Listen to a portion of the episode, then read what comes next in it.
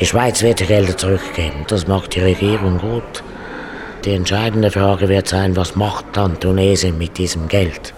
Und wir haben ja die NGOs, die tunesischen, aufgefordert, in den Dialog mit der Regierung zu treten und im Prinzip auszuhandeln, wie das Geld benutzt werden kann.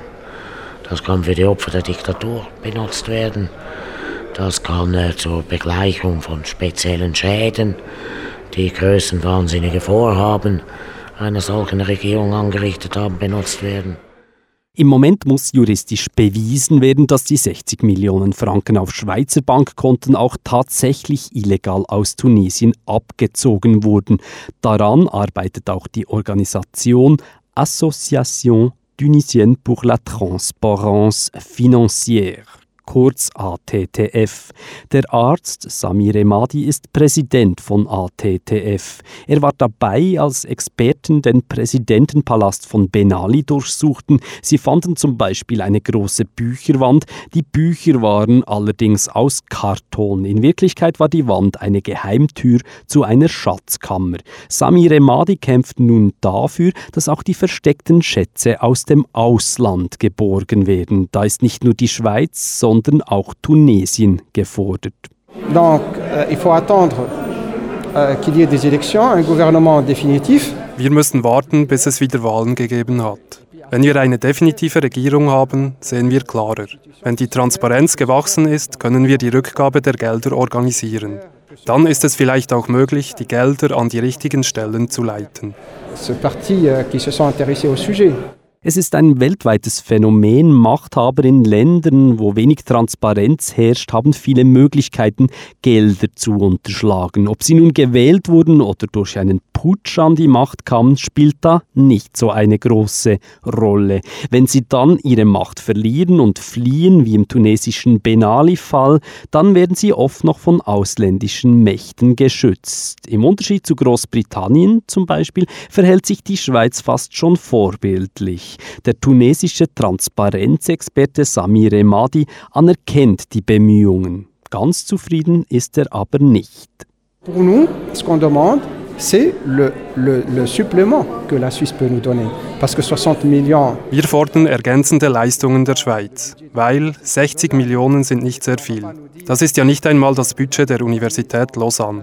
Man kann uns nicht vormachen, dass Ben Ali und sein Clan nur so wenig in der Schweiz versteckt haben. Wir schätzen, dass sie etwa 17 Milliarden Dollar unterschlagen haben. Wir haben Zeugenaussagen von Zollbeamten. Diese haben dem Ben Ali-Clan geholfen, diese Geschäfte abzuwickeln. Nur schon da wurden 300.000 Dinar, also 175.000 Franken pro Woche verschoben. Wo ist dieses Geld? Donc où est cet argent Peter Nickli von der entwicklungspolitischen Organisation Allianz Süd ist auch davon überzeugt, dass Ben Ali dem tunesischen Volk mehr als nur 60 Millionen Franken gestohlen hat. Er findet aber auch, dass bei der Rückgabe sehr sorgfältig vorgegangen werden muss.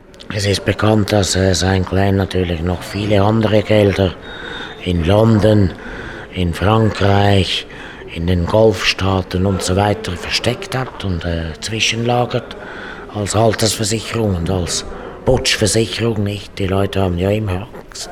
Diese Diktatoren haben Angst um ihre Zukunft und legen sich etwas auf die Seite, einfach außerordentlich viel. Dass die das zurück wollen, das scheint mir eine vollkommen legitime Forderung. Das Problem ist, äh, wenn das rechtsstaatlich ablaufen soll, sind es komplizierte Prozeduren.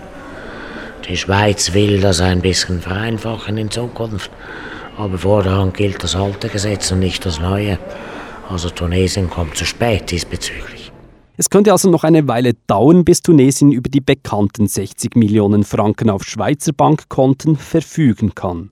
Voraussichtlich dauert das nicht so lange wie im Fall Marcos, der erst Anfang dieses Jahres gelöst werden konnte. Auf den Philippinen dauerte es nämlich 27 Jahre, bis die Opfer des Diktators mit Fluchtgeldern von Schweizer Konten entschädigt wurden. Zudem bleibt für Tunesien zu hoffen, dass nicht noch das Worst-Case-Szenario eintrifft, wie das im Fall Mobuto Sese Seko passierte. Die Schweiz musste vor vier Jahren die blockierten Fluchtgelder des ehemaligen kongolesischen Diktators an dessen Erben auszahlen.